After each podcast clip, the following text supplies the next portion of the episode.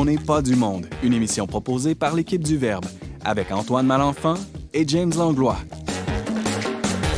Cette semaine à l'émission, François Miville Deschênes se demande si on peut encore admirer de nos jours des personnes humaines. Théa Stoïna et Nadine Cyr nous partagent leur cheminement de foi dans l'opus DI. Et le père Dominique Lerouzès nous présente The Chosen, une série exceptionnelle sur la vie du Christ. Bref, on n'est pas du monde.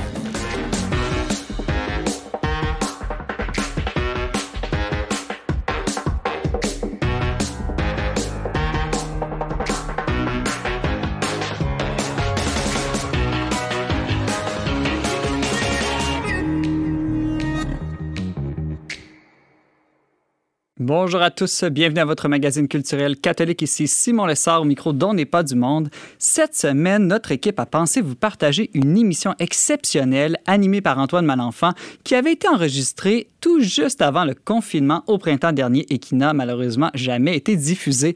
Euh, cette émission est tellement bonne qu'on voulait que vous puissiez euh, y goûter. Donc, euh, on, vous la, on vous la partage cette semaine et nous, on se retrouve la semaine prochaine. Je passe donc le micro à Antoine.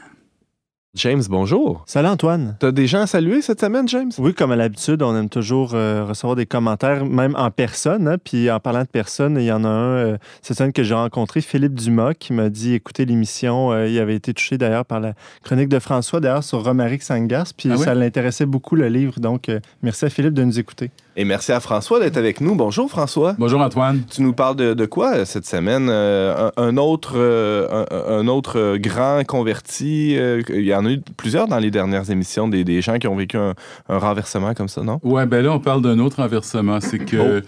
Je vais revenir sur une chronique que j'ai faite en 2018 sur euh, les héros, où je proposais Jésus comme héros. Ouais. Mais malheureusement, c'était dans la foulée de, des révélations qu'on a eues à propos de Jean Vanier, euh, donc le groupe euh, GCPS Consulting. Qu'est-ce que c'est que ça? Ça, c'est le groupe qui a été mandaté par euh, l'Arche internationale pour, Pour euh, faire les etc. allégations des Ah femmes euh, qui se disaient victimes, oui. Bon, alors, très hâte de t'entendre. Hein, Tu vas essayer de répondre à la question est-ce qu'on peut encore avoir des héros de nos jours? Hein? Ouais, voilà. C'est ça.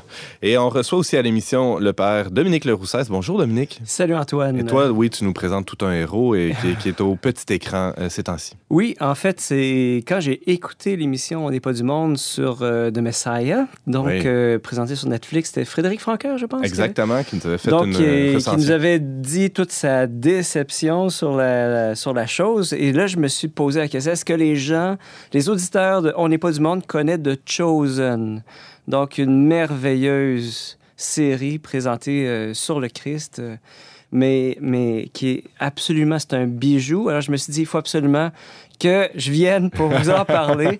Alors, euh, en fait, d'abord, je vous avais dit, euh, est-ce que quelqu'un qui voudrait en parler, ça serait une bonne idée. Finalement, vous m'avez demandé, ben, viens-nous en parler. Je suis là, avec joie. Et voilà, merci euh, d'ailleurs d'être avec nous, Père Dominique. Et on reçoit aussi à l'émission cette semaine Théa Stoïna, bonjour. Bonjour. Et Nadine Cyr, bonjour. Bonjour Antoine. Très heureux de vous avoir avec nous euh, aujourd'hui parce que euh, l'Opus Dei, ça demeure quelque chose d'assez mystérieux pour bien des, des auditeurs, j'en suis certain. Et vous allez nous, nous mettre un peu de lumière là-dessus, entre autres à travers votre parcours de foi, votre parcours de vie, c'est ça? On espère bien. Théa aussi, non? Euh, oui? Oui, oui, oui. Euh? J'ai hâte de démystifier ça un petit peu pour vous. Ah, très bien. Alors, euh, tout ça et bien plus encore dans les prochaines minutes.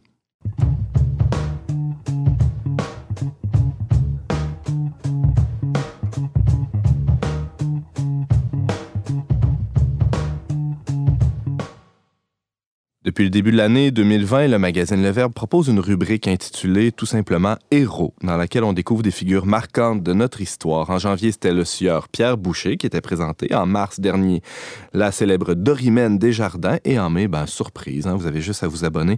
Mais est-ce que c'est vraiment une bonne idée de mettre euh, de l'avant des hommes et des femmes qui, sans aucun doute, portent aussi une part d'ombre et peut-être même des vices cachés, hein, qui sait?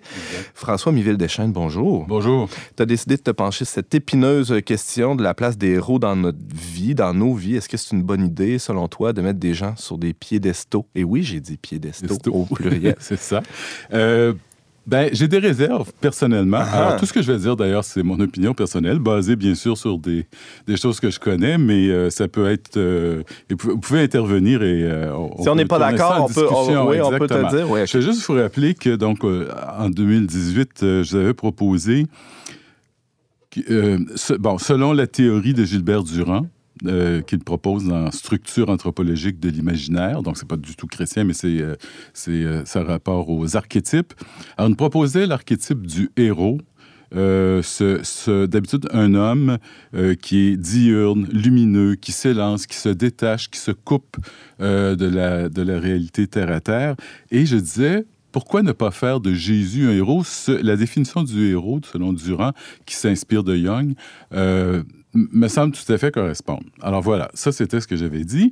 Et lorsque sont arrivés, ont été rendues publiques les conclusions du rapport euh, GCPS de l'Arche internationale sur euh, Jean Vanier, je me suis dit, oh, voilà, peut-être que ce serait bon de réfléchir à nouveau sur est-ce qu'on se fait pas des héros très vite, trop, Trop vite, oui, c'est ça. Effectivement.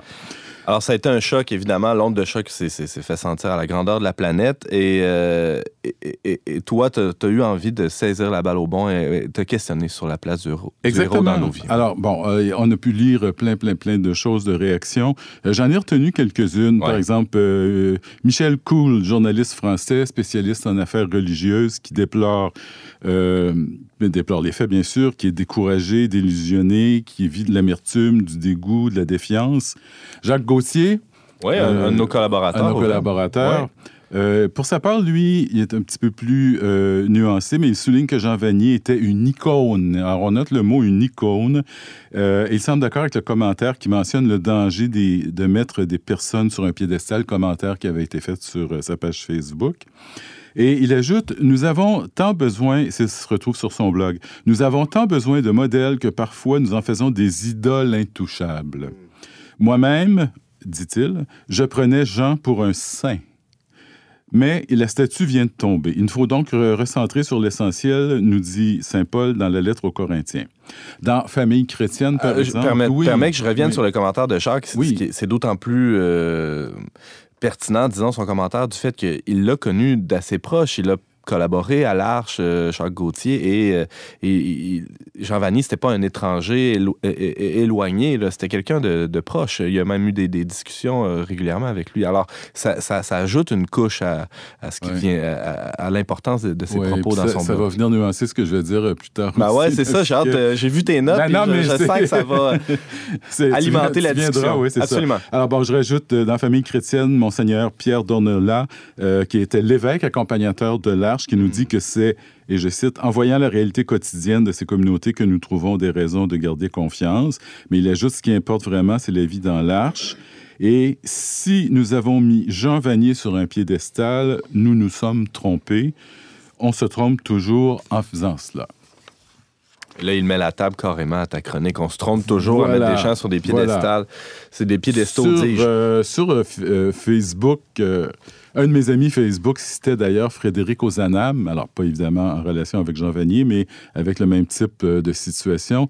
Alors Frédéric Ozanam qui disait Ces choses sont tristes, mais elles sont vraies. Nous sommes punis, catholiques, d'avoir mis plus de confiance dans le génie de nos grands hommes que dans la puissance de notre Dieu. Nous sommes punis de nous être appuyés sur ces roseaux pensants, quelque mélodieux qu'ils fussent, ils se sont brisés sous notre main. C'est plus haut, désormais, que nous devons chercher notre secours. Ah, voilà. Mais d'où ça donc- nous vient, ça, cette tentation-là, ou ce- ce- cet élan-là qu'on a de, de- de mettre des gens euh, comme ça, là, le- les, les monter, d'en faire des héros, euh, Fran- euh, François? Alors, moi, étant durandien, c'est-à-dire étant d'accord avec Gilbert Durand dit, je crois que c'est un archétype. C'est-à-dire que c'est un archétype, c'est ancré, ça fait partie de notre psyché. Et c'est comme un besoin que l'on a, pauvre de petits nous humains. de transcender notre condition. De de- transcender, exactement, tu le dis très bien. Et ça date, euh, ça date de, de, de, la nuit des temps, faut croire. Alors, quelques exemples de héros. Alors, héros vient du mot euh, grec Eros, alors non pas Eros érotique, mais héros avec un H. Et euh, des exemples, euh, Achille, par exemple. Alors, Achille, c'est dans la mythologie grecque, l'Iliade, et euh, pour être plus terre à terre, c'était Brad Pitt dans le film 3, dans sa mini-jupe de cuir. Oui, oui, tout le monde s'en souvient. Fils de Pélée, roi de Phti, Fils de Pelé, le grand joueur de soccer brésilien. Ah non, c'est un autre. et de- il descend de Zeus par son père et sa mère, qui est une déesse. Alors, c'est un demi-dieu. Mhm. Hercule est aussi un demi-dieu, c'est deux fils directement de Dieu. Alors, ce sont des, des euh, en l'occurrence des hommes, qui ont d'une grande force, qui ont combattu, qui ont accompli des choses, qui ont eu des ex- qui ont fait des exploits et que l'on a placés euh, en- en- comme demi-dieux, qu'on a considérés comme des demi-dieux. Est-ce que c'est quelque là- chose qui est exclusif à la culture occidentale, grecque ou euh, Pas ou nécessairement. J'ai juste tapé sur Google euh, héros japonais. Alors, je m'attendais à voir tous ces samouraïs et shoguns du temps, bon, mon Dieu, depuis le Moyen Âge, je pense. Et finalement, celui qui est sorti, c'est Sakamoto Ryoma euh, du 19e siècle, un, samou- un samouraï charismatique, fort, intelligent, courageux, mais surtout reconnu parce qu'il croyait en la liberté euh, et l'égalité des hommes. Et ça, il faut comprendre que dans la hiérarchie japonaise du pré-20e siècle, c'est assez... euh, Révolutionnaire. C'est assez révolutionnaire. Et qui considérait que le Japon devait évoluer et mettre en place des hautes technologies pour ne pas être à la solde des États-Unis. Alors, c'est quand même un héros. Il est, sa fête est célébrée à chaque année maintenant au Japon. Plus près de nous, il y en a aussi des héros, François Mivel Deschamps. Ben, je pense qu'on connaît tous euh, Laurent Duvernay-Tardy. Non. Non? Oui. Alors, voyez-vous, célèbre célèbre joueur de football. Oui, oui, oui, vas-y. Ah oui. Alors, il a été dans l'équipe, les Chiefs de Kansas City, qui a, qui a gagné le Super Bowl. Mais euh, il est. Bon, c'est notre héros parce qu'il est qué- québécois. Euh, il est grand, il est fort, il est beau, il gagne plein de sous, mais il est gentil. Il a une fondation. Il est Il fait du bien. Il est intelligent. Il n'est pas que joueur de football. Il est médecin reçu. Il ne doit pas pratiquer beaucoup, mais il est reçu médecin. Et ça, c'est. Tu peux pas l'effacer. Alors, on peut imaginer. non, mais c'est vrai, là, ils peuvent pas être marque, déchus de son ouais, statut de médecin. Alors, un jour, il va pratiquer, je suppose. Et on peut imaginer tous les efforts qu'il a dû mettre. Ouais. Euh, mais l'intelligence qu'il possède, la force mentale aussi pour faire tout ça, en plus d'avoir une conjointe, de, de s'occuper de, plein de, causes, euh, et l'espèce d'image que ça véhicule, on peut la voir ces temps-ci sur, euh, à la télé sur une publicité d'Emma Québec. Euh, je ne sais pas si ça vous dit quelque chose. Alors, on voit Laurent Duvernay-Tardy. euh, qui est en train de soulever un- un- des gros haltères, là, très, très lourds, et un homme euh, à côté de lui, maigrichon et moins- pas mal moins beau, mais habillé de la même façon, qui le regarde d'un air découragé. Euh, L'autre séquence, on voit là, Laurent Duvernay-Tardy qui, euh, dans une, situation d'urgence à l'hôpital, habillé en médecin. Alors, le même gringolet, euh, toujours euh, habillé de la même façon, avec une espèce d'encyclopédie surannée de, de- de médecine, le regarde découragé. Mais là, à la fin, dernière séquence, il donne du sang. Les deux donnent du sang, habillés toujours de la même façon. Et là, le, personnage muet se sent un homme, un héros à la hauteur de, Ben de ouais. Laurent Duvernay-Tardy, parce que les deux sont face à face en train de faire la même chose. L'acte héroïque de donner Voilà, du sang est à la portée de exactement, tous. Voilà. Exactement. Alors, moi, mon approche, et c'est là peut-être que ben, tu pourras nuancer, Antoine. Ah oui, que je, sur je moi. me dis, je me dis peut-être que, bon, Laurent Duvernay-Tardy, c'est beau, c'est ça. Peut-être trouvera-t-on des, côtés sombres dans sa vie, on ne sait pas. Je ne le souhaite pas remarquer. Mais le danger restait toujours là. Et je, me disais, qui sont mes héros? Et je pensais à mon père. Mais mon père, je sais qu'il n'était pas parfait. Et je connais ou connaissais ses défauts, en même temps que ses grandes qualités, ses réalisations, puis ses non-réalisations. Et quand je l'admire, je l'admire sachant très bien quelles étaient euh, ses faiblesses. Donc, je, me dis, c'est peut-être plus sain et je suis... Peut-être je le mets sur un piédestal dans mon cœur, mais je, non, je vois vraiment comme un homme avec ses, euh, ses défauts et ses qualités, mais j'admire ses défauts. Alors, il devient plus qu'un héros, il devient un modèle. C'est-à-dire moins qu'un héros, on peut dire moins, mais un modèle. Et je pense que c'est la proximité comme ça. Alors, si les gens euh, qu'on est tenté d'héroïser et de mettre sur un piédestal, on les connaissait mieux, ou à l'inverse, si on, se, on admire ceux qu'on connaît et avec lesquels on a une certaine... euh, J'ai une relation. Une relation, une Mhm. certaine intimité. Ben, comme ça, on évite de mettre sur un piédestal et de ne voir que le beau côté. hein. Vous avez des héros, vous, autour de la table ici? Père Dominique? Je te prends au dépourvu. James? Yes. Oui, oui. James est en train de chercher euh, très loin dans sa tête. Ah, ben, récemment, on a fait au bureau les questionnaires de Proust. Là. Oui, c'est vrai. Puis il y avait une- justement dans le questionnaire de Proust, euh, il y a une, question qui demande quels sont vos héros, euh, pas historiques, mais vivants. Puis là, j'avoue que j'ai j'ai quand même euh, réfléchi. euh, mais je pense que j'ai écrit quelque chose comme Louise Brissette. Pour moi, le- Louise Brissette. Mais bon, elle doit avoir des, des- des- des côtés. euh, c'est ça, hein, c'est que la vie, on n'est pas tout noir, tout blanc. Puis euh, justement, ça serait faux de montrer qu'une personne est seulement blanche, alors que c'est ça, il y a, d'autres côtés aussi. Là, je trouve que- Exact. on regarde ça dans la vie des, des grands saints aujourd'hui qui sont canonisés. euh, les gens qui étaient proches d'eux, souvent, ils ne trouvaient pas nécessairement toujours saints. là. Ben, Euh, ça. À mon avis, ça remet aussi... Enfin, ça nous permet de questionner le principe de la canonisation. En fait, ça découle d'une enquête très sérieuse, mais on, on y revient Ouais. dans quelques instants. Dominique, tu as des, des Ouais, héros, toi? Oui. euh, Je dirais la, la même admiration que tu as envers ton père, je l'ai envers le pape François, moi. Euh, justement sur le principe qu'il il se présente très vrai quand on lui demande comment vous vous, vous décrivez. Tu sais, Il dit Je suis un pécheur. Mais et pourtant, c'est un grand réformateur de l'Église. Pour moi, euh, en tout cas, je, porte dans mon ADN la joie de l'Évangile, comme le texte qu'il nous a donné. Et, et en même temps, je vois en même temps l'homme qui, qui est capable de se montrer, en- je dirais, euh, devant les caméras, en train de, de se confesser, Mhm. euh, dans le sens qu'il nous- il nous montre vraiment, euh, voilà, qui est un homme. Pour moi, c'est un, héros, mais c'est un, héros avec euh, son humanité, avec ses faiblesses, avec... euh, c'est- c'est justement grâce à ça qu'il est pour moi un héros. Ben, je pense qu'il a bien compris parce qu'effectivement, euh, pour d'être mis sur un piédestal, ben, il dit voilà, je suis un pêcheur. Il nous en donne des preuves. Là, euh, bon, même- alors, donc, même si on n'est pas dans son intimité, je suppose que tu l'as jamais rencontré. Oui. Oui, tu l'as déjà rencontré? Oui, j'ai Ah, serré la main. Ah, ben là, il parle pas à travers son chapeau, lui, le Père Dominique. Ah, non, non, non, c'est non. quand même pas une intime. Euh, Tu vois, l'autre fois, on l'a vu euh, tu sais, frapper une madame qui l'avait. euh, Oui, voilà. Bon, puis là, après, il a demandé, même demandé pardon publiquement exactement. parce qu'il avait manqué de Ça, patience. c'est probablement la première fois dans l'histoire qu'une image d'un pape comme ça euh, est véhiculée. C'est intéressant. Ben, Alors, toi, François, euh, il nous reste quelques instants à peine. Tu penses qu'il faudrait être drôlement prudent avant de, de canoniser quelqu'un? Ben, c'est que malgré tout, le Vatican continue à canoniser. Le 21 février dernier, il y a eu encore euh, une liste de personnes qui devenaient Mais ça se fait pas à la légère, ça. François? Ben, je dis pas que ça se fait à la légère, mais Jacques Gauthier le mentionnait, il voyait déjà Jean Vanier comme un saint. Il y a des processus où tu peux euh, canoniser quelqu'un sans qu'il y ait de miracle. Et je me dis, à quoi ça sert? Alors, ce jeune Italien là, qui va être déclaré bienheureux, Carlo Acutis, qui est décédé de leucémie en 2006, pour moi, j'ai aucune, aucune relation. Alors, moi, j'aime mieux voir ce que vous faites, vous, dans vos vies, qui est bien. Ce, petit gars-là, je, veux bien croire, là, qui était euh, bon et, et- et sain, entre guillemets, là, mais, Mais- j'ai- pas de relation. Je peux pas me fier à lui. Attention, quand euh, quelqu'un est canonisé ou béatifié, on le donne en modèle pour certaines vertus ou certains pans de sa vie. Pas, c'est pas toute la personne et tout. ce- tu- Ouais. de- qui de- fait cette nuance, James? Même moi, je le fais pas, là. Je- on, a on prend ça en bloc.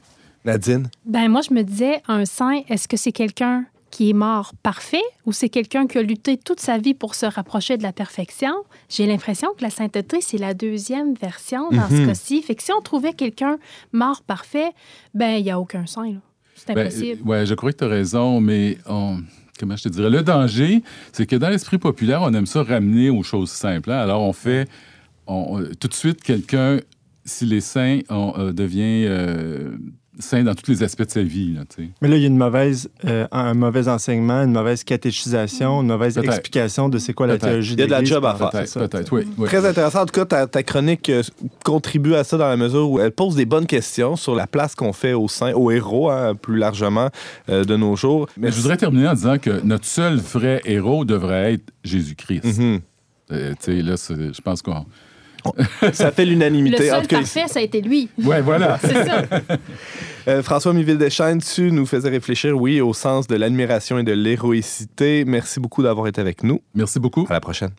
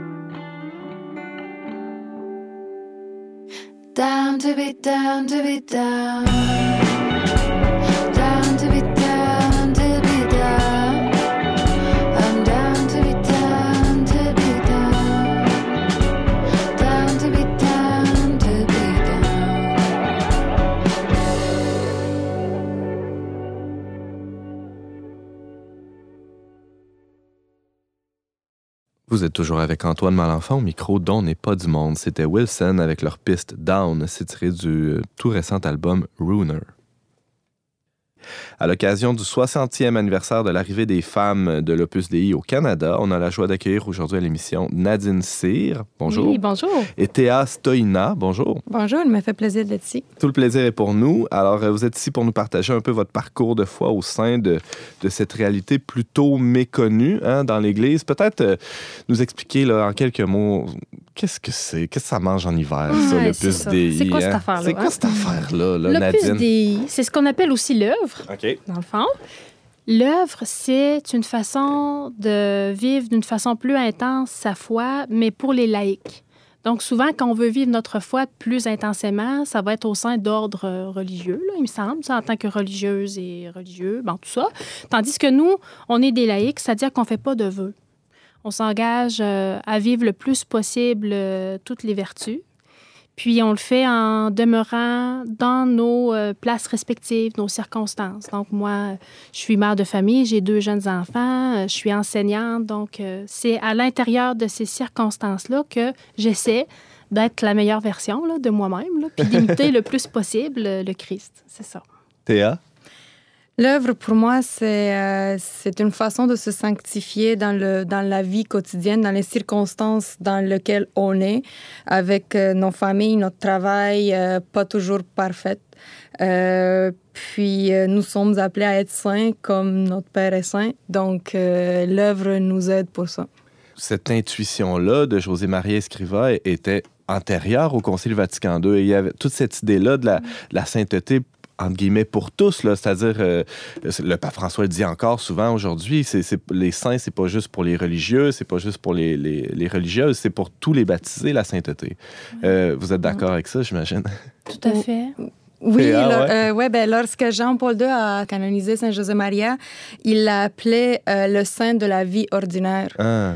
Donc, euh, ça nous montre que n'importe qui peut être saint. En fait, on n'a pas besoin de s'enfermer dans un couvent. En fait, la plupart des gens euh, travaillent, ont des familles, ont des vies ordinaires. Donc, euh, la, la sainteté est, est accessible à, à tous les moments de la vie. Et toi, t'es à- dans, dans ta vie ordinaire, entre guillemets, là, je sais pas, euh, a sûrement des aspects extraordinaires aussi, mais euh, dans, dans ton quotidien, comment ça, ça se traduit? C'est quoi le, le- le rôle qu'a euh, l'œuvre ou l'Opus Dei là, dans, pour t'aider à, à- à- à sanctifier ton quotidien?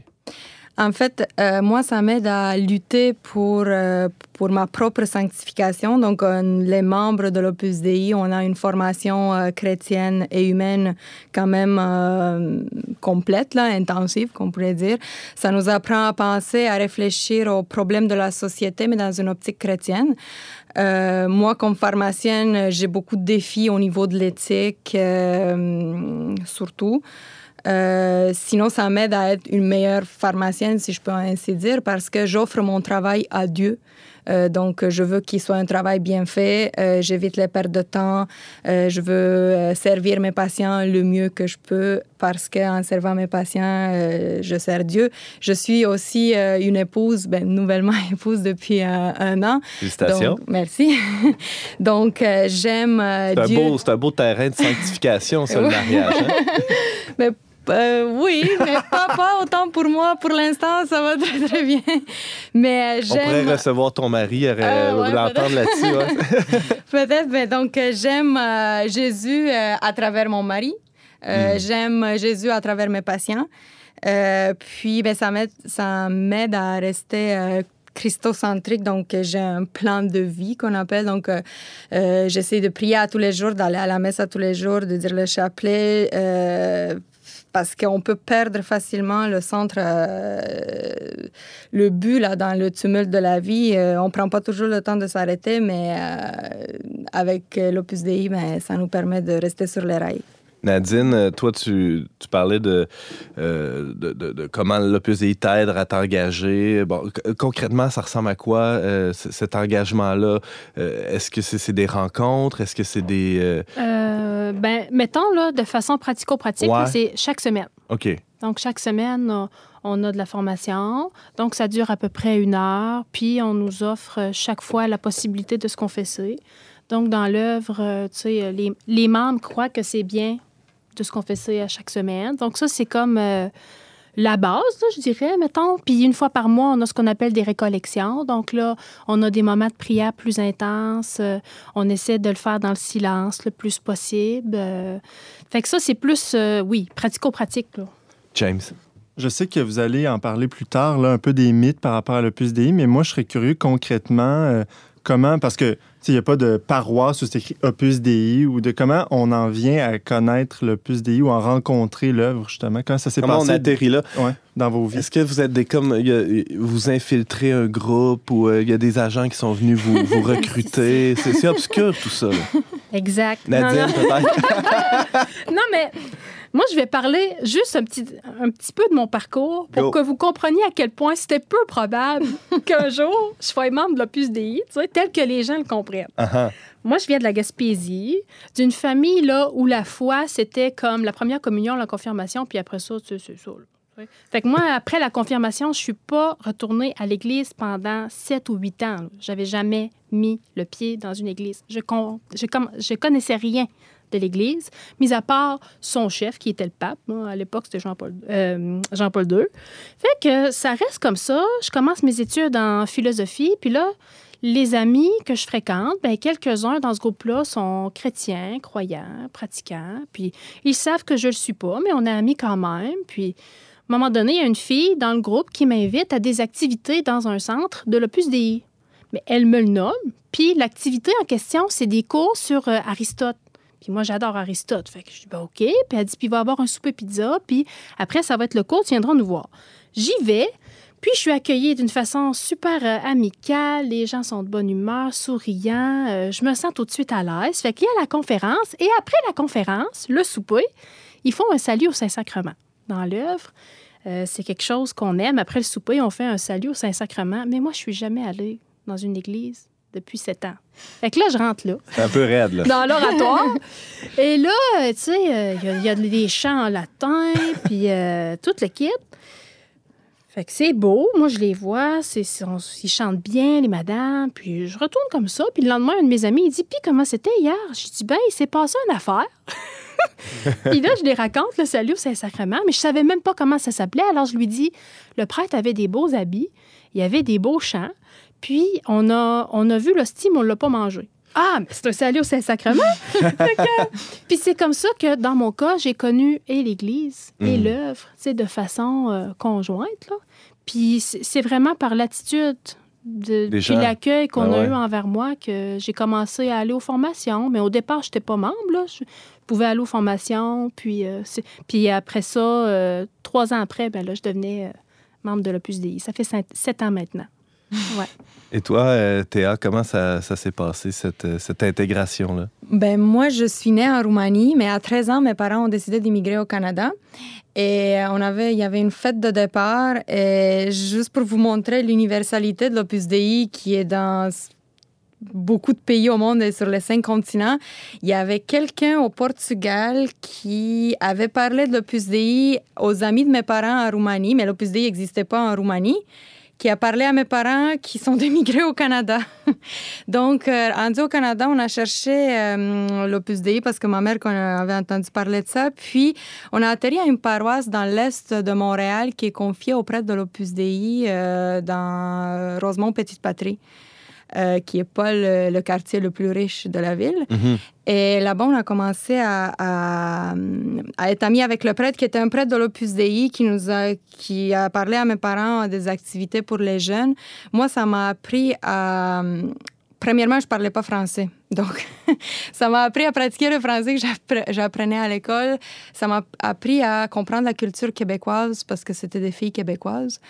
Euh, on faisait des, sorties de plein air, mais ça m'a aussi aidé à l'adolescence, avec euh, des mœurs nouvelles, l'école au Québec à laquelle j'étais pas habituée. Ça m'a aidé à, à naviguer à travers tout ça. Puis euh, cette maison-là de l'Opus Dei, c'est un centre de l'Opus Dei qui est à Rosemont. Euh, ça continue encore euh, la même vocation. Il y a des filles jeunes adolescentes c'est un quartier où il y a beaucoup d'immigration, donc ils aident à travers ça. Parmi les mythes qui, qui, ont la, la, la, couenne dure, on pourrait dire, sur l'Opus Dei, a cette idée-là que c'est, c'est juste pour une certaine élite, puis euh, on invite ces gens-là à atteindre les, les plus hautes sphères euh, possibles dans leur secteur professionnel. Puis bon, j'ai devant moi deux femmes, euh, oui, qui ont une vie professionnelle épanouie, mais qui, euh, en tout cas, qui semblent pas... Je suis flattée que tu dises que je fasse partie d'une certaine élite. Non, mais ça va durer deux minutes, puis après ça, je vais descendre de mon. Non, mais c'est ça, c'est intéressant Oui. de vous avoir avec nous à l'émission Mhm. parce que ça vient euh, justement et- et mettre la lumière sur, euh, sur ce que c'est concrètement l'Opus Dei. Pour vous, là, comment vous, vous réagissez quand vous Ben, entendez des choses comme ça? Je sais pas. Tu sais, l'Opus euh, au Québec, on s'entend qu'ici, c'est un milieu qui est très confortable, là, euh, au Québec, à Québec. Mais il y a eu du développement international euh, grâce à l'Opus Dei dans d'autres pays. Puis euh, les membres de l'Opus Dei, par exemple, au Pérou, là, c'est des gens qui n'ont pas de dents, là, puis que- Mm. qui n'ont rien pour se coiffer, puis pour faire leur hygiène personnelle. Là. Fait que peut-être que c'est les circonstances euh, qui sont plus riches ici qui amènent ça, je ne sais pas. Mais euh, si on se promène à l'international, non. euh, Il y a toutes sortes de il y a réalités. toutes sortes de monde. Ah ouais. il y a- oui, c'est ça. James? Moi, je pense que c'est logique dans la mesure où l'Opus Dei s'adresse aux laïcs. Ben, des laïcs, hein, il y en a des riches, des pauvres, il y a des médecins, il y a Ouais. des, il y a des gens qui travaillent à l'épicerie. C'est- ça. Ben, en fait, ouais. l'Opus Dei nous pousse à aller au plus, au plus euh, comme, comme Nadine a dit, à être la, la meilleure version de soi-même. Fait que si la meilleure version, si toi, tu es pharmacienne, ben, sois la meilleure pharmacienne possible. Si Mm. tu es commis, comme tu l'as dit, à l'épicerie ou concierge, ben, fais le mieux possible ton travail parce que tu l'offres à Dieu. François? Continuant dans ce qu'on entend dire, euh, c'est la question pas gentille. Est-ce que c'est vrai qu'on vous sollicite pour avoir de l'argent? Donner donc de vos possessions? Euh, dans le fond, ça, on peut être membre de l'Opus Dei à 55,95 par mois. Est-ce qu'on peut le faire en plusieurs versements? Mais ça. je, je sais, la question elle revient tout le temps. Ouais. Mais tu sais, les gens, ils payent des 200 pièces par mois pour aller dans tel gym 24 heures, super fitness, je sais pas quoi, tu sais. Mais c'est sûr qu'on paye quelque chose pour être membre de l'Opus Dei. C'est pas quelque chose qui s'entretient comme ça, là, tu sais. euh, on Un, reçoit un centre et tout ça. un centre, un centre, mais aussi il y a des personnes qui, qui sont plus investies dans l'Opus Dei, qui reçoivent un salaire parce que eux, c'est leur travail de travailler à- au sein de l'Opus Dei, à l'administration, tout ça. Fait que c'est sûr que c'est des choses qui se payent. C'est pas des religieux, c'est des laïcs, c'est la même chose. Alors, euh, évidemment, moi, puis je pense que mon ami Théa aussi pourrait dire que oui, on donne de l'argent, mais on reçoit beaucoup. Vous vous sentez pas ça. floué, là, vous vous sentez pas forcé. Oui, puis jamais on a dit, bon, mais Nadine, il faudrait que tu donnes tel montant Ouais, par ouais. mois. Jamais. C'est selon mes circonstances. Moi, j'ai une, j'ai une maison, j'ai une famille, tout ça. Fait que selon ce qui est possible pour moi, je donne tel montant. Mais... Dominique? Oui, j'ai entendu parler du, du livre du fondateur, El Camino. Euh, simplement pour vous, est-ce que vous l'avez lu et qu'est-ce qui vous a touché? Est-ce que tu l'as lu, Théa? Ben oui.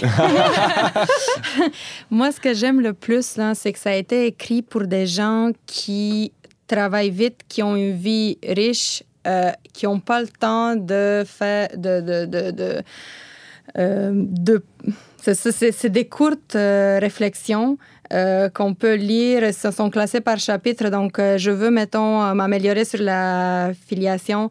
Euh, ben, je vais aller au chapitre euh, Comment être meilleure fille, fille de Dieu. Donc, euh, ça se lit vite, puis c'est pratico-pratique. C'est c'est ça. C'est malheureusement tout le temps qu'on avait, mais euh, en tout cas, on, en- on, a- on a- on en a appris pas mal sur vous deux, mais aussi sur, euh, sur l'œuvre, sur l'Opus Dei. Nadine Cyr, euh, enseignante en philosophie et laïque, mariée, mère de famille. Théa Stoïna, pharmacienne, récemment mariée aussi. Merci d'avoir été avec nous. Merci pour, pour votre témoignage. Merci beaucoup. Ça fait plaisir.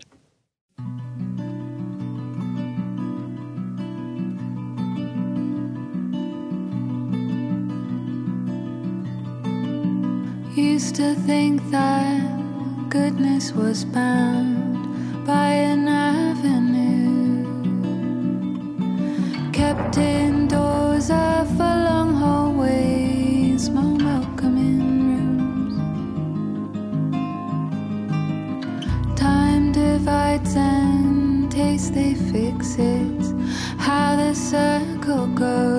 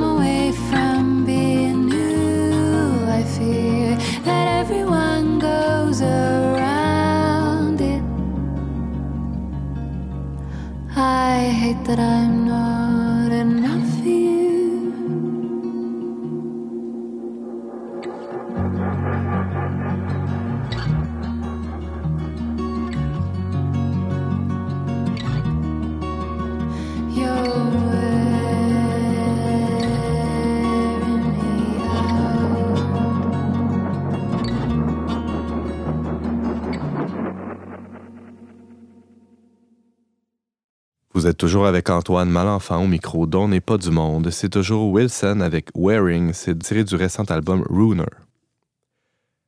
On n'est pas du monde, on aime toujours recevoir le courrier de nos auditeurs et vous êtes de plus en plus nombreux à nous écrire et on vous encourage à continuer de nous envoyer de vos nouvelles. Hein, vous pouvez faire ça au onpdm le trait d'union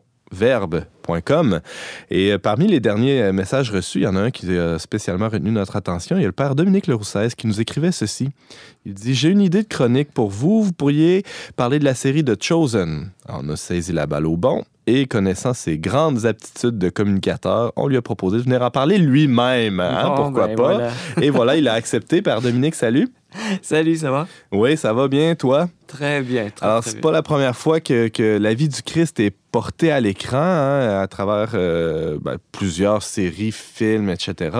Euh, en quoi cette série, pour toi, euh, se démarque des autres, de Chosen? Pour moi, c'est la série que, ou en tout cas, la vie du Christ euh, portée à l'écran que j'attendais depuis des années. Pour plusieurs raisons. euh, parce que d'abord, il y a une. Je, pense que parce que, comme chrétien, on a toute une relation personnelle avec le Christ, on a justement une, relation qui, permet de déterminer que quand on voit un film sur le, le Christ, euh, ben, on peut se dire Ouais, ouais, ça ressemble à ça. Ou d'autres fois, là, c'est non, non, non, c'est pas du tout là. On est à côté, là. Exactement. Mhm. Et euh, je suis habituellement très critique là, par rapport, euh, par, euh, par rapport au, à ce que l'on peut faire sur le Christ. Là. James? C'est un peu là, ce qu'on appelle en théologie le sensus fidei. hein. C'est comme euh, le sentiment euh, naturel ou surnaturel de la foi, en fait, de voir quelque chose. Ah non, ça ne correspond Exactement, pas. exactement. Sans Il y avait, pouvoir nommer exactement. C'est ouais. ça. Par exemple, il y, a, il y a eu un film là, récemment sur, sur Marie-Madeleine. C'est euh, c'est l'acteur euh, euh, qui fait le Joker, là, qui, qui fait Jésus dans. Joaquin Phoenix? C'est ça, exactement. Puis, euh, mais ah, il y a, il y a misère. Il est tellement. Il, il, il- il rentre tellement dedans. là, il est là tellement fâché. Il est tellement tourmenté. Je me dis, Hum, Ça marche pas. c'est ça. Alors, dans The Chosen, on a vraiment un, un Jésus équilibré. là. Hmm. Donc, euh, Explique-nous le concept de, de- Oui. de cette série-là. Oui. À, quoi, Oui. à quoi ça consiste? Exactement. Donc, euh, écoute, bon, c'est une série télévisée, donc comme une série Netflix, euh, comme The Game of Thrones. Donc, c'est la première saison, huit épisodes. Et où est-ce qu'on peut la trouver? En fait, c'est c'est ça l'originalité, c'est qu'on peut télécharger l'application The Chosen. OK. Ça, donc, sur le l'App Store ou sur Android. Et euh, gratuitement, on a accès aux quatre premiers épisodes. Donc, les épisodes 1 à 4, on peut les écouter gratuitement. Wow. Et Ça, c'est sur notre tablette ou sur notre téléphone. Exactement, Ouais. exactement. Donc, euh, le premier épisode est aussi disponible sur YouTube. Et puis, bon, il y a une page Facebook, il y a un site web qui présente aussi, puis c'est ça l'originalité, un peu le cheminement des acteurs, du réalisateur. Le réalisateur donne son témoignage sur comment ça y est venu. C'est, donc c'est produit par le, réalisé par euh, Jenkins Dallas là, et, et qui euh, en fait, c'est vraiment dans le creux du, dans le fond du baril que cette idée-là lui, lui est venue. C'est magnifique. Alors, on a accès aux coulisses de la production, finalement. Qu'est-ce qui, Exactement. qu'est-ce qui a mené à. le à témoignage tout ça? de celui qui fait Jésus, le témoignage de celui qui fait Matthieu, c'est magnifique. James? As-tu réussi à avoir des indices? euh, Parce que moi, j'ai cherché un peu, j'ai rien trouvé. là. Est-ce que c'est des, euh, des chrétiens de d'autres confessions? Oui. Ou, euh, ouais? Alors, ce qui est intéressant, c'est que donc ce sont des protestants, mais en, en- en dialogue avec des, des catholiques. Donc, euh, à un moment donné, euh, ils ont fait l'épisode des noces de Cana, puis où est-ce qu'on voit le, le personnage de Marie. Et pour discuter, il y a souvent des, des- il y a des groupes Facebook de discussion théologique sur The Chosen. Et à un moment donné, ils ont invité un prêtre catholique à s'exprimer sur le, le rôle de Marie, euh, parce que les évangéliques qui font la, la série ont vraiment le, le désir que ça puisse, que les catholiques puissent se sentir bien. Hmm. Ah. Et, et ça, il y, a- il y a un magnifique mouvement, euh, un, un dialogue écuménique là. avec Wow. ça. Euh, alors, selon toi, euh, Père Dominique, cette série-là de Chosen est assez fidèle aux évangiles? Alors, ce qui est intéressant, c'est qu'il y a une grande fidélité au contexte historique. Mm. Alors, euh, donc, on est dans la Palestine. Euh, Pierre, c'est un juif. Euh, Matthieu, c'est un juif. Euh, donc, Jésus est, ju- est juif. Marie-Madeleine est juive. Donc, c'est vraiment le, sabbat. Donc, par exemple, on a cette scène où est-ce que Pierre est vraiment tenté d'aller pêcher le jour du sabbat. Puis il va. Puis là, il se fait ramasser par sa femme. dit Quoi? T'es allé. Et puis, puis là, mais. Bon, en tout cas, bref.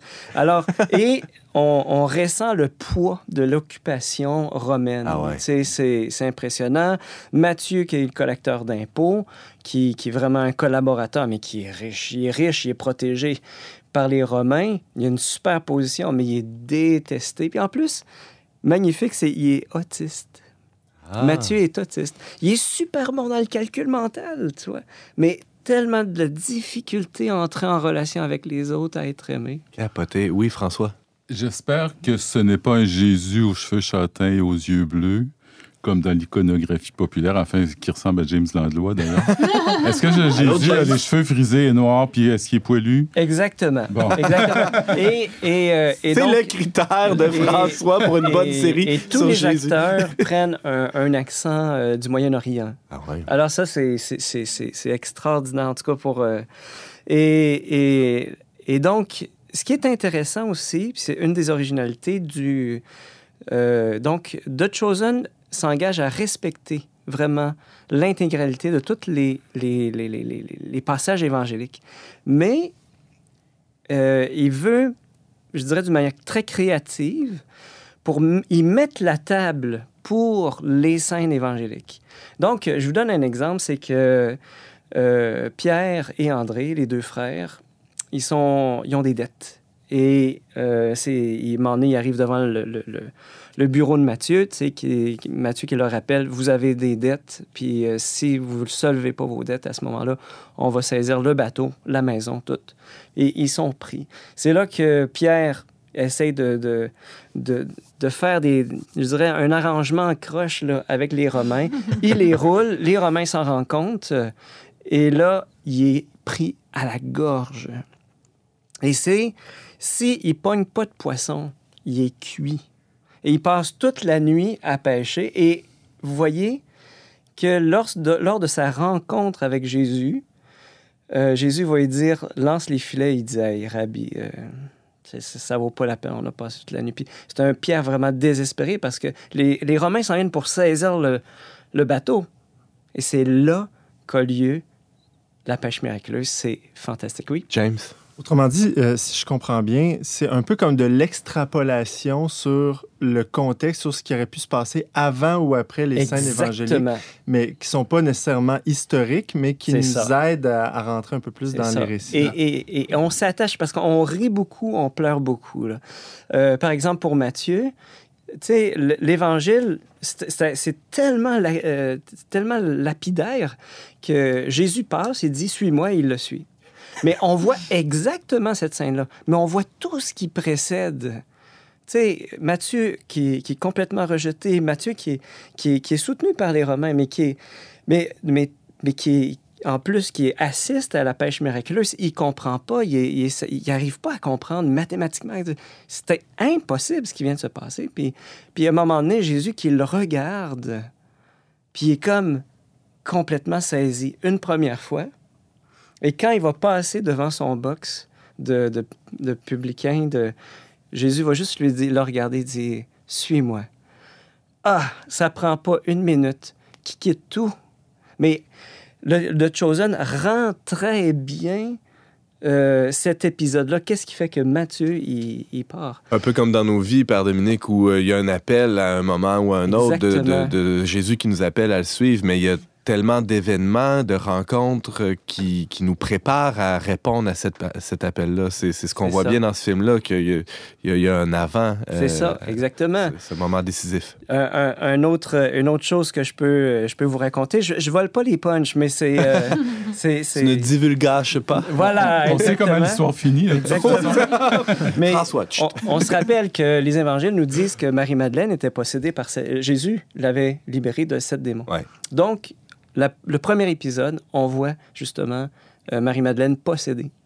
Et les Romains, ils appellent Nicodème, qui est de passage donc dans la région de Capharnaüm, qui vient de Jérusalem, pour lui demander, au fond, de faire, le, de faire un exorcisme. Et il échoue à le faire. Puis c'est quelque chose qui le, qui le bouleverse complètement. Hmm. Et le, le- le- la- le- je dirais l'épisode se termine avec la rencontre de Jésus et de Marie-Madeleine.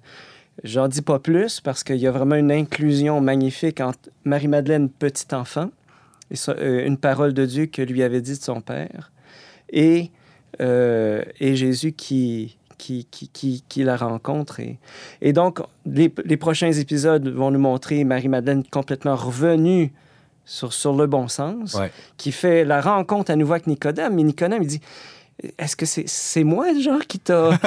Elle dit Non, non, non, c'est pas toi, c'est un autre. Ah ouais, mais c'est qui? C'est qui? Puis donc, et c'est par Marie-Madeleine que Nicodème va finalement demander Est-ce que je peux le voir de nuit? Et c'est ce qui prépare. Puis la transformation du rôle de, de- de- genre, du personnage de Nicodème, qui est un pharisien, qui est vraiment collé à la loi, qui est vraiment. euh, tu sais, il, il est vraiment rigide et cassant. Il va vraiment se, se liquifier, là. tu sais. Par Marie-Madeleine, par Euh, l'entremise de Marie-Madeleine plutôt. Oui, c'est ça. Ben, exactement par cet événement-là, mais Mhm. par la rencontre avec Jésus. Évidemment. C'est ça. Et, et c'est. Mais on pleure, on rit. Euh, Il y, a, il y a le passage aussi avec la Samaritaine qui est vraiment prenant. Guérison du, du, du paralytique, du lépreux. C'est la série parfaite à t'entendre, Père Dominique, de Oui. Chosen. Est-ce que- est-ce qu'il y a des défauts dans tout ça? Ou euh, Bon, c'est- impeccable? J'ai un seul, dé- un, un seul démo- bémol, c'est que pour le moment, c'est en anglais. C'est en langue anglaise. Euh, mais c'est très, très. euh, c'est- bon. C'est une série qui est, financée, donc c'est du socio-financement, euh, c'est mondial. Et aussi, quand on a terminé une un épisode, euh, la- je dirais l'application nous pose la question en reconnaissant la langue de notre système d'exploitation. Il demande êtes-vous intéressé à faire la traduction? Donc, et moi, j'ai participé à la traduction française des sous-titres pour un épisode. Et puis, on est tous appelés comme ça à pouvoir collaborer. participatif. ouais. Et je pense, j'ai l'impression, ça c'est une intuition, c'est une hypothèse, j'ai l'impression que d'ici un an, on va avoir la version euh, française. Alors, c'est à surveiller. C'est vraiment à surveiller. Mais déjà, pour ceux qui connaissent un petit peu l'anglais, Évidemment, euh, c'est c'est, Voilà. quelque chose de bien. Oui, euh, James. Mais moi, j'ai un- j'ai une autre inquiétude peut-être, c'est que souvent quand je vois des films chrétiens comme ça, que ce soit catholiques ou protestants, qui euh, arrivent dans le monde et qui, euh, bon, et qui se veulent intéressants tout de même, mais j'ai toujours une crainte de me dire, est-ce que au point de vue esthétique, au point de vue de la forme, c'est euh, crédible? exactement. Et là, qu'est-ce que tu en penses? de- Exactement. Ça, là, ça, c'était, ça, c'est vraiment. Alors, c'est, c'est sur le, du point de vue cinématographique. La musique est bien faite, les, les, les plans sont bien faits, les acteurs sont très, très bien dirigés. De sorte que les scènes évangéliques, c'est pas du plaqué. Une guérison n'arrive jamais là, comme d'une manière plaquée. Mais ça, ça, ça se dépose dans le contexte. Fait que c'est pas Et trop c'est- américain. Non, non, non, euh, exactement. Mhm. Exactement. C'est, c'est pas. euh, c'est, euh, et, c'est, pour ça que ça me touche, parce que Ouais, c'est vraiment enraciné dans, dans, dans, dans un contexte. Cinématographiquement, c'est pas, c'est pas de la gnognotte, là. C'est pas. euh, c'est vraiment pas. euh, c'est pas petit budget, là. OK. Et d'ailleurs, ils sont en train de demander du financement, du sociofinancement, pour faire. Donc, toute la série, la saison 2 est déjà écrite Les, maintenant. les huit prochains épisodes. Donc, ils, ça- ils Mhm. veulent ramasser 10 millions Hmm. pour faire euh, la, la- la deuxième saison. Et ils sont rendus, là, ils ont, ren- ils ont accumulé à peu près un million.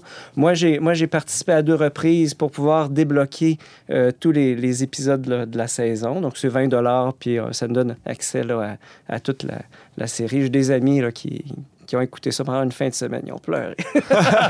Rapidement, oui. Ben, c'est ça, je voulais savoir comment on fait pour l'écouter.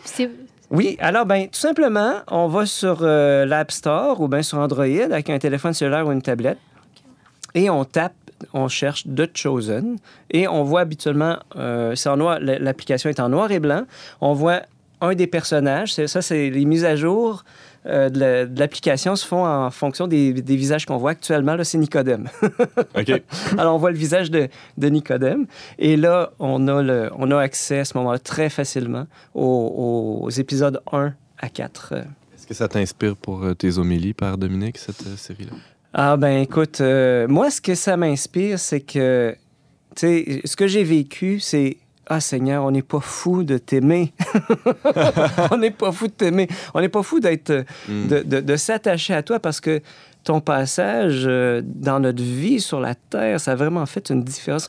On ressent vraiment que, que Jésus était une personne extraordinaire. Donc, il était doux, humble, il, avait, il parlait avec autorité, avait une immense humanité. Et on voit aussi à quel point il pouvait aussi déranger les pharisiens. Là. Évidemment. James? La question qui tue, euh, Dominique, Oui. est-ce que c'est, tu as trouvé ça meilleur que La Passion du Christ de Mel Gibson? Ah, mon Dieu, mon Dieu, mon Dieu, mon Dieu, mon Dieu. Je ne sais pas comment ils vont rendre la passion. Ça va être peut-être à la saison 8, là, je ne sais pas. Mais euh, pour le moment, il y, a- il y a vraiment quelque chose d'équivalent. Donc, c'est un, c'est un équivalent. C'est c'est vraiment un équivalent au niveau, au niveau esthétique, au niveau acteur, au niveau fidélité. Là, euh, Et en même temps, euh, il y a- ben, on rigole pas là, dans la, la Passion du Christ. Mais là, euh, bon, enfin, bref. Père Dominique Leroussès, tu nous parlais d'une série basée sur la vie de Jésus intitulée The Chosen. Il s'agit d'un- d'une série indépendante et autofinancée. C'est possible de voir ça sur le site thechosen.tv, seulement en anglais toutefois. Merci beaucoup d'avoir été avec nous. Avec joie.